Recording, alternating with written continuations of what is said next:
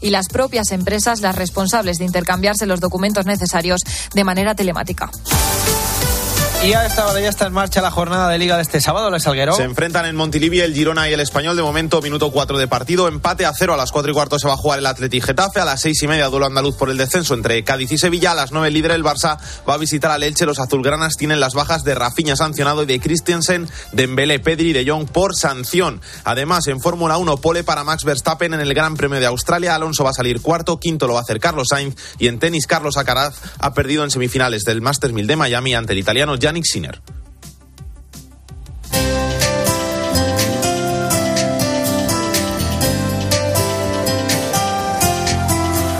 Y hoy en el espejo, la violencia en Haití y el secuestro con final feliz de un sacerdote. Álvaro Real, ¿qué tal? Buenas tardes. Buenas tardes, Iván. Jan Ives Medidor, sacerdote de los clérigos de San Viator, escapó de sus secuestradores. 15 días estuvo secuestrado en Haití. Un secuestro que tuvo un final feliz y que ahora él mismo ha contado.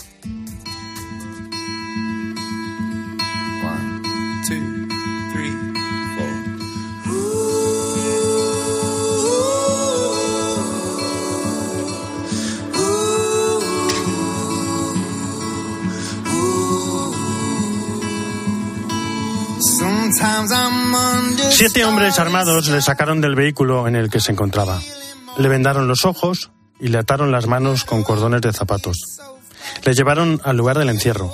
Allí se encontraban 30 personas divididas en dos habitaciones, dos camas para 10 personas, una comida al día, sin agua potable y sin retrete. Nada más llegar le pidieron que llamara a casa para anunciar su secuestro. Querían dinero. El padre medidor ha vivido con tal paz estos días de secuestro. Afirma, no tenía miedo de morir, estaba seguro de que Dios no me abandonaría. Simplemente esperaba el día y la hora de mi liberación. Me preocupaban más mis familiares y mi familia religiosa, que no sabían cómo estaba y que llevaban mucho tiempo presionados por los bandidos. Y añade, nunca me he sentido solo, nunca me he desanimado.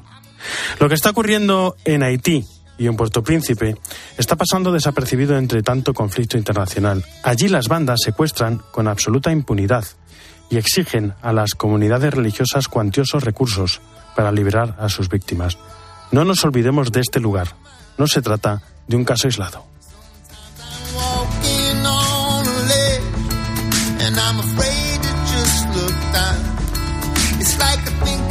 Jesús están. ¿cómo estás? Muy buenas tardes.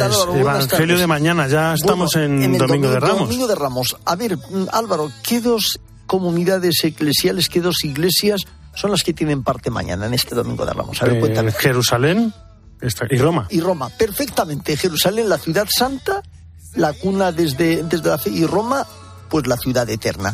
¿Por qué? Porque mañana tenemos, desde esta tarde tenemos la proclamación por un lado, del Evangelio de la entrada del Señor en Jerusalén al inicio de la celebración con la bendición de ramos y palmas y la procesión de entrada, y luego después dentro de la liturgia propiamente se asume que Roma dice que estamos en estos días ya de la pasión del Señor, con lo cual es el, el relato de la pasión este año según San Mateo porque estamos en el ciclo A. Siempre digo una cosa, en estos últimos años, Álvaro, cuando la pandemia ahora se vuelve a retomar las procesiones y las celebraciones, ¿por qué? Porque estos años, pues, no hubo esas vivencias, esas celebraciones, pero siempre digo, la aclamación a Dios, como el Señor le dijo a la samaritana, hay que hacerlo en espíritu y en verdad, con esos ramos que nos ayudan, pero siempre desde el corazón. Desde el corazón aclamaron al Señor, desde el corazón Nicodemo y José de Arimatea le defendieron, desde el corazón también le acompañaron las mujeres y desde esos malos propósitos, desde el corazón también le condenaron a aquel Sanedrín y le mataron y le, le, le dejó que a su antojo Pilato. ¿De parte de quién estamos? Es un poco la pregunta de este día. La gran pregunta. Muchísimas gracias, Jesús Luis. Bueno, hoy es un día con muchísima actualidad. Vamos lo primero, como no, a Roma, a las dos y nueve, no era menos en Canarias. Eva Fernández, ¿cómo estás? Buenas tardes. Muy buenas tardes, Álvaro. Pues hoy especialmente contenta, la verdad. Sí, Papa Francisco ya está en el Vaticano y por lo que se ha visto, goza de muy buen humor. Sí, sí, sin duda, sin duda. Eh, solamente una, quizás a lo mejor en la, voz un poquito eh, más, se le puede decir que un poquito tomada, ¿no? De lo, único que podemos notar después de, este ingreso mm, por la bronquitis infecciosa que ha recibido, que ha tenido, ¿no? Eh, al salir del hospital, pues hemos podido ver, se subió a, a, su Fiat 500. Es importante este dato, no se subió a ninguna ambulancia, se subió a su coche habitual y claro, tuvo que pedir que pararan el, coche mm, en cuanto vio la cantidad de gente que había en la puerta, muchos periodistas. Entonces se bajó mm, del, coche, les dijo a los eh, compañeros que tenéis un trabajo muy bonito, vuestra vocación es ser periodistas y habéis escrito información precisa para evitar fantasías, ¿no? Eh, aquí, bueno, pues es verdad que dices, yo creo que el Papa también quería decir, oye, que, que, aquí que, soy, estoy al tanto de que se ha escrito muchas cosas, porque en Italia eh, también han corrido vientos de cónclave durante estos días en, alguna prensa italiana, y ahí es cuando efectivamente eh, se ha comprobado que, que, tiene un sentido del humor mm, que se mantiene fantásticamente en cuanto le han preguntado cómo se encontraba. ¿Cómo se siente? Ancora vivo, ¿sabes? todavía vivo. También ese, ese mismo sentido del humor, Álvaro, em, se ha visto justo al llegar al Vaticano, porque ha parado, ha mandado detener de nuevo el, vehículo em, frente al puesto de, los militares que, guardan, que, están siempre en guardia, ¿no? Eh, atendiendo la puerta del Vaticano y, entonces se ha, parado, se les ha entregado em, huevos de Pascua, que, que insisto, es como lo habitual en Italia en estos días eh, entregar huevos de Pascua, y, entonces también le han preguntado pero ¿qué es lo que he tenido exactamente? Y él ha dicho, mire, lo mejor es que pregunten ustedes a los médicos para que le digan exactamente qué, qué es lo que he tenido, ¿no? O sea que, mm, que es eh, lo importante es que le vemos a Álvaro con, con, eh, muy en forma. Ha sido probablemente uno de los momentos mm, más entrañables. Yo veo ahora las imágenes y todavía me emociono porque justo cuando mm, se ha bajado del, autobús, del automóvil para saludar a los periodistas, se ha acercado una pareja, una pareja joven. Entre lágrimas le, le han contado que anoche había fallecido su hija de cinco años. Entonces, pues imaginaros el dolor de una madre, el abrazo del Papa intentando consolarla. El, padre estaba al lado, les ha abrazado, les ha besado, se ha detenido unos minutos con ellos, les ha tomado las manos, ha rezado por, por su hija, les ha hecho la señal de la frente. Ha sido un momento muy impactante. También se le ha acercado un pequeño con, con enseñándole la escayola eh, y, y, entonces ha sido el Papa el que le ha dicho, pero no quieres que te lo, no quieres que te lo firme y, el, niño ha dicho, ah, sí, sí, es que mire, estaba jugando al fútbol y paré mal un balonazo. El, eh, el niño le dio todas las explicaciones al Papa de lo que, de lo que le había ocurrido. Y, y, luego, bueno, pues como también es habitual, nos lo imaginábamos, porque es lo que hizo hace dos años cuando se recuperó de, la operación que le hicieron en el Gemel. Y bueno, pues ha querido eh, pasarse antes por la, por la Basílica de Santa María la Mayor, que hay que dar un buen recorrido. Eh, o sea no estaba de paso, sino que, ha atravesado media Roma para llegar hasta la Basílica, pero por supuesto quería agradecerle a la Virgen Salus Populi Romanis pues su, bueno que ya, ya, ya está curado, ya puede volver a, la vida diaria y a la Virgen también le ha pedido por los niños que ha conocido en el hospital, por todos los enfermos y por quienes pues sufren la pérdida de un ser querido. Una buena jornada y seguimos con el humor. ¿Sabes por qué fue el alta el sábado?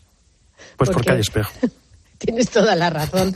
Lo teníamos que contar seguramente, nosotros. Seguramente. Se, pone siempre de acuerdo. Muchas gracias, Eva. Hasta mañana. Un fuerte abrazo. Hasta mañana. Un abrazo. Y hoy es un sábado especial, un sábado de nombramientos. Muchos. Vamos a empezar por el nuevo arzobispo de Santiago, Patricia Iglesias. Dos años llevábamos, señor Prieto, como auxiliar en Santiago, así que además de agradecer a Dios y al Santo Padre el nombramiento que se ha hecho público hoy, ha tenido palabras de especial cariño para su predecesor, don Julián Barrio, que lo acogió, dijo, como un padre. Eu un xeito muy persoal quiero de dar grazas sobre todo porque me acolló verdaderamente como un pai que me supo, axudoume, ensinoume a como percorrer e descubrir esta fermosa, extensa, rica diocese el arzobispo electo de Santiago hizo un llamamiento a hacer unidos los caminos de la vida sin caer, dijo en la tentación de buscar atajos y teniendo en cuenta que a veces hay que quedar atrás para que nadie quede en la cuneta. Y añadía. Gracias a la Iglesia que confía en mí, trataré de vivirlo como lo que tenemos que hacer siempre Presidir es servir, no lo podemos olvidar. El arzobispo saliente, Monseñor Barrio, recordaba que se cumplen ahora 70 años del nombramiento de otro urensano, el cardenal Quiroga, al frente de la Iglesia Compostelana. El nuevo arzobispo, Francisco Prieto, será nombrado el próximo 3 de junio. Y seguimos con el nuevo obispo de Alcalá, que viene de Córdoba, nos lo cuenta Laura García.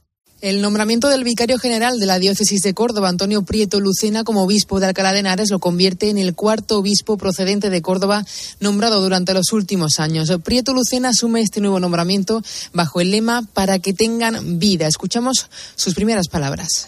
En el día en que se hace público mi nombramiento como obispo de Alcalá de Henares, quiero agradecer al Papa Francisco la confianza que deposita en mi pobre persona. Os confieso que estoy viviendo este nombramiento con verdadero temor y temblor. Me siento muy pobre e inexperto para asumir una enorme responsabilidad que me sobrepasa. Sin embargo, tengo toda la confianza puesta en el Señor, que se sirve de lo débil del mundo para realizar sus obras.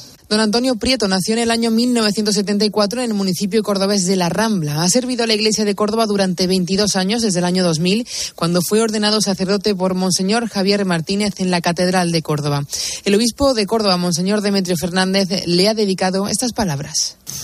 Y toda la diócesis de Córdoba valora sus muchas cualidades con las que seguirá sirviendo a la Iglesia en otro lugar. Pero prevalezca en este momento este, como tantos otros dones, siempre son desproporcionados a la capacidad y a la preparación que uno tiene. Es gracia de Dios. La consagración episcopal del nuevo obispo de Alcalá de Henares se producirá el próximo 10 de junio en la Catedral Magistral de los Santos Niños Justo y Pastor de la localidad madrileña. Y tenemos dos nuevos auxiliares en Sevilla. Manuel Salvador. Su Santidad el Papa ha atendido la petición del arzobispo de Sevilla, Monseñor José Ángel Saiz Meneses, que solicitó este doble nombramiento porque necesita ayuda, dada la enorme dimensión, la complejidad y la actividad tan intensa que tiene esta archidiócesis de Sevilla, con dos millones de habitantes y 14.000 kilómetros cuadrados. 264 parroquias que la gran mayoría de ellas tienen mucha actividad y requieren la presencia del obispo, 125 comunidades religiosas de vida activa que requieren atención. 34 monasterios y conventos de vida contemplativa.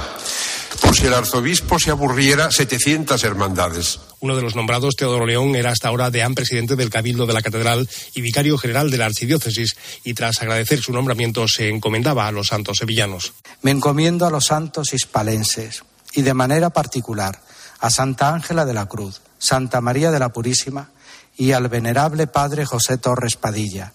Gozan de la presencia de Dios y suponen un ejemplo y ayuda en mi seguimiento a Cristo. El segundo obispo nombrado, Ramón Valdivia, era párroco de San Roque en la capital y estuvo muy vinculado siempre al cardenal Carlos Amigo Vallejo. Conmovido por el modo con el que Dios ha conducido mi vida, me pongo una vez más en sus manos todopoderosas, descolocado, un poco temeroso, pero con la paz de quien se ve sorprendido y desbordado por el amor de Jesucristo. Los nuevos obispos auxiliares todavía no tienen asignadas tareas concretas, pero realizarán sobre todo muchas visitas pastorales a las que el arzobispo de Sevilla concede la máxima importancia. Y el cardenal Carlos Osoro, arzobispo de Madrid, preside esta mañana una peregrinación motera. Estaba claro que esto no nos lo podíamos perder. Nos vamos hasta Navalagamella y hablamos con el párroco de Nuestra Señora de la Estrella, Alfonso Rodríguez. ¿Cómo estás? Buenas tardes. Muy buenas tardes. Cuéntanos cómo es eso de una peregrinación motera y qué es el peregrino motero que, que, Bueno, bueno, bueno, bueno. Pues esto es un éxito. Estamos eh, recién salidos de, de pues de la peregrinación y la verdad que sí una bendición. Pues mira, os cuento, esto es un trabajo en equipo, ¿vale? Hemos trabajado en equipo. Eh, una idea que me dio, eh, bueno, yo aparte de ser el párroco de, de Navalagamella, de Nuestra Señora de Estella, también soy capellán en un colegio en Las Rozas, que se llama Punta Galea. Entonces uno de los padres me dice, Alfonso, mira, tu pueblo que es de moteros, ¿por qué no haces ahí algo con las motos? Dice, mira, yo tengo un peregrino, que le podemos poner el peregrino motero, y si hacemos una peregrinación hasta tu parroquia, y así pues le damos visibilidad a la parroquia y también pues eh, un lugar donde puedan reposar y rezar los moteros. Digo, ah, pues mira, digo, pero me parece estupendo. Entonces esa idea la dije al alcalde, don Andrés, que es eh, igual de motivado o más que, el párroco, y dijo, ah, estupendo, es una buena idea, vamos a pedir los permisos, vamos a hacerlo todo, genial.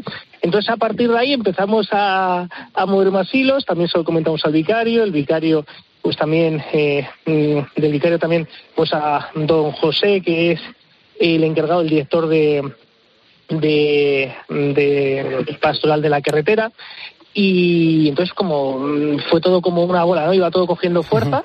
Eh, hasta que dijimos, bueno, pues eh, hay otro cura que también está interesado, el cura de, el párroco de Zarzalejo, que, bueno, pues también quería hacer algo por el estilo. Y entonces nos pusimos en pues contacto con el cardenal, don Carlos, y le dijimos, bueno, ¿qué le parece si hacemos y viene usted una bendición a los peregrinos, a los, a los moteros y todo esto? Entonces le pareció también la idea estupenda y ahora pues, pues todo un equipo pues eh... y una bella iniciativa que, que, ha nacido y que hoy, que hoy celebráis. Alfonso Rodríguez eh, gracias por estar con nosotros que vaya todo muy bien. Un, un abrazo muy fuerte. Dios os bendiga. Adiós adiós. Álvaro Real. En Mediodía Cope El Espejo. Estar informado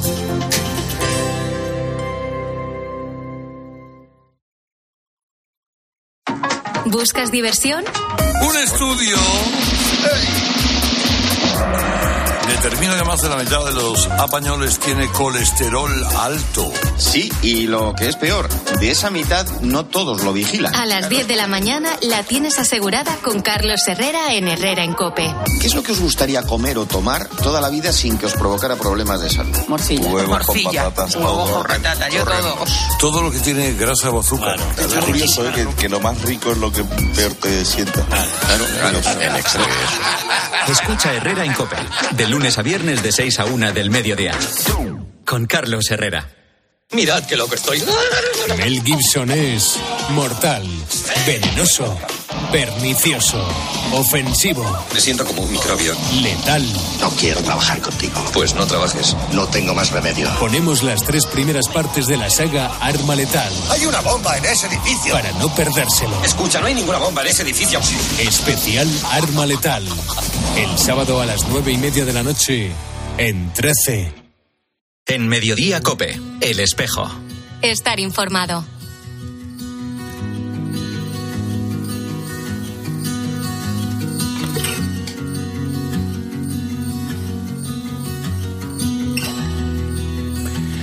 El Centro de Historia y Cultura Militar de Baleares, ubicado en la calle San Miquel de Palma, inauguró una exposición fotográfica dedicada a las procesiones de Semana Santa en Mallorca, una muestra organizada por la Asociación de Cofradías de la Semana Santa de Palma y que permanecerá abierta hasta el día 8 de abril. Creo que nunca hemos hablado de la Semana Santa de Mallorca, así que ¿por qué no? Hasta allí nos vamos. Monseñor Sebastián Taltabul, obispo de Mallorca, ¿cómo está? Buenas tardes. Hola, muy bien, buenas tardes, buenas tardes. Creo que son, corríjame si me equivoco, 250 cofradías las que conmemoran la muerte y resurrección de Jesús. ¿Cómo, es? ¿Cómo es la Semana Santa Mallorca? Bueno, es una Semana Santa muy viva, muy participada. Como has dicho, tantas cofradías y sobre todo son 10.000 cofrades contando la ciudad y luego la parte del resto de los pueblos de la isla, que es casi un millón de habitantes. Es una Semana Santa que se vive mucho, las cofradías sobre todo lo tienen muy, muy, muy preparado.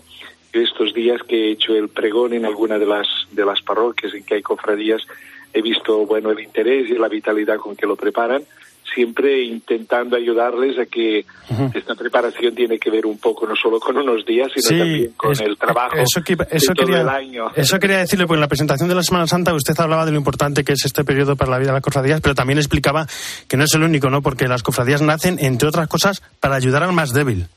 Esto es lo que he explicado mucho y además intentando decir cuál es el objetivo de cada, de cada cofradía y también el origen de lo que son las cofradías en sí, que era para ayudar como grupo de hermanos a los más necesitados de la cofradía. Cuando esto ya se ha solucionado, eh, tienen que abrirse hacia los demás, porque pobres hay muchos y el trabajo de una cofradía, además de la formación, la espiritualidad, todo lo que puede llevar a cabo eh, durante el año, se concreta mucho en una acción social, en un acto de voluntariado en diferentes, en diferentes sitios donde hace falta hacer este trabajo. También he visto un vídeo suyo en la página web de la diócesis reflexionando sobre la Semana Santa. En él habla de cómo Jesús sintió el abandono de los suyos y de Dios. ¿Por qué el abandono? ¿Por qué existe el mal? Se pregunta. ¿Puedo hacerle esta, esta pregunta, Monseñor? ¿Tiene explicación que Jesús fuera crucificado? Yo creo que no tiene explicación, tiene solo la explicación de, que, de lo que es la, la, injusticia, lo que es el mal en el corazón de la persona, lo que fue su persecución, lo que fue su tortura. Y claro, estos días es un día en que la gente es muy sensible a contemplar las imágenes y contemplar este misterio de muerte de Jesús.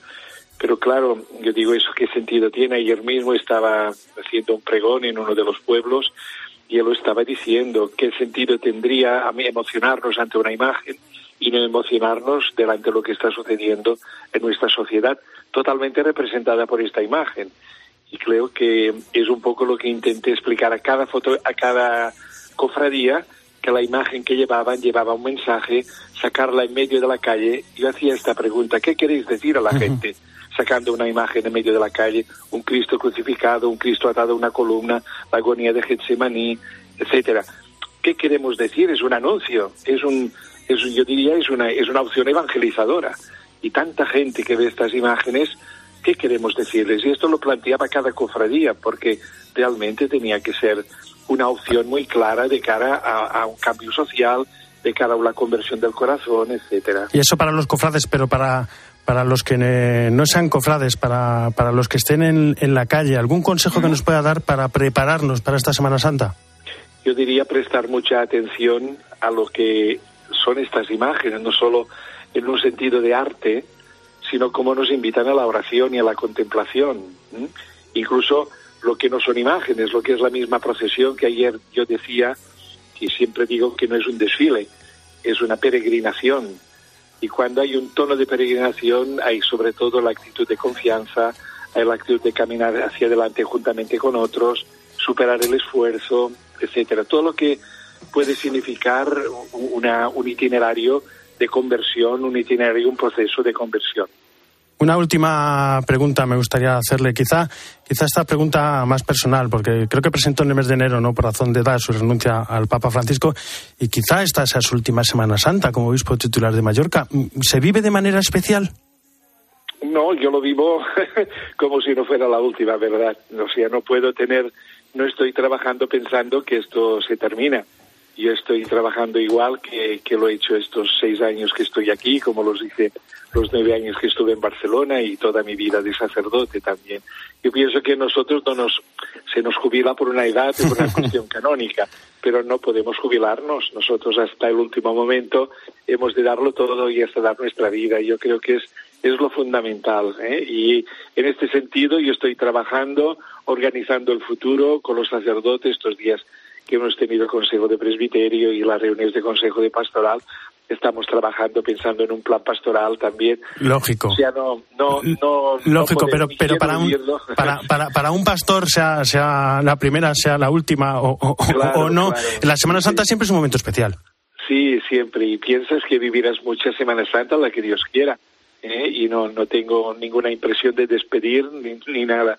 Todo lo contrario, seguir trabajando y, trabajando hasta, hasta que Dios quiera. Eh, unas últimas palabras para animar a la gente para que, para que vaya a, a Mallorca. ¿Qué va a decir el obispo? Merece la pena la Semana Santa Mallorca, ¿no? Sí, yo sobre todo diría que merece la pena no solo la parte externa, que es la que aparece, hay procesiones cada día, cada día en todas tantas cofradías como hay, hay toda la parte de las celebraciones y, y la Eucaristía y lo que se celebra el Domingo de Ramos, la misa crismal, es una misa impresionante en este sentido, con todo el clero reunido en la catedral, el jueves santo con todo el significado que tiene, el viernes la acción litúrgica, el jueves santo con la Eucaristía y sobre todo el día de Pascua. Yo diría, todo esto es lo que realmente da sentido a que salgamos allá a la calle anunciando a Jesús. Y todo aquello es el, es el resultado, diríamos, de nuestra vida.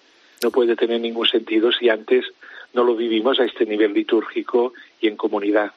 Pues Monseñor Sebastián Taltabul, obispo de Mallorca, muchísimas gracias por estar con nosotros y feliz Pascua de, anticipada. También os lo digo a vosotros y feliz Pascua y una buena y, y fructífera Semana Santa. Igualmente, un abrazo.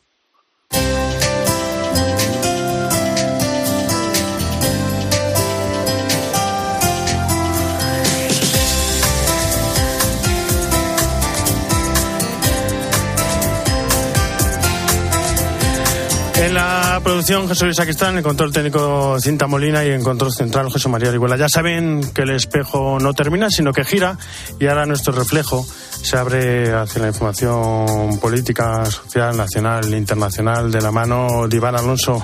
Iván, ¿cómo estás? Buenas tardes de nuevo. ¿Qué tal? Buenas tardes de nuevo, Álvaro. ¿Te vas a ir de Semana Santa a algún sitio? Miré, miré, miré el lunes, miré el lunes. Pero no eres de los afortunados que seguramente ya estén en carretera y nos estén escuchando, ¿eh? Que hay muchos, porque son casi más de cuatro millones de desplazamientos los que hay previstos por la Dirección General de Tráfico para esta primera fase de la operación salida por la Semana Santa.